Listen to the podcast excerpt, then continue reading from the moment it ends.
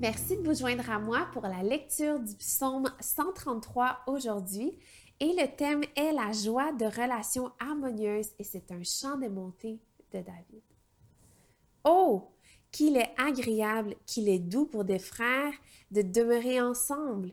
C'est comme l'huile précieuse versée sur la tête qui descend sur la barbe, sur la barbe d'Aaron et sur le col de ses vêtements. C'est comme la rosée de l'Hermon qui descend sur les hauteurs de Sion. En effet, c'est là que l'Éternel envoie la bénédiction, la vie pour l'éternité. Et tout le monde dit Amen.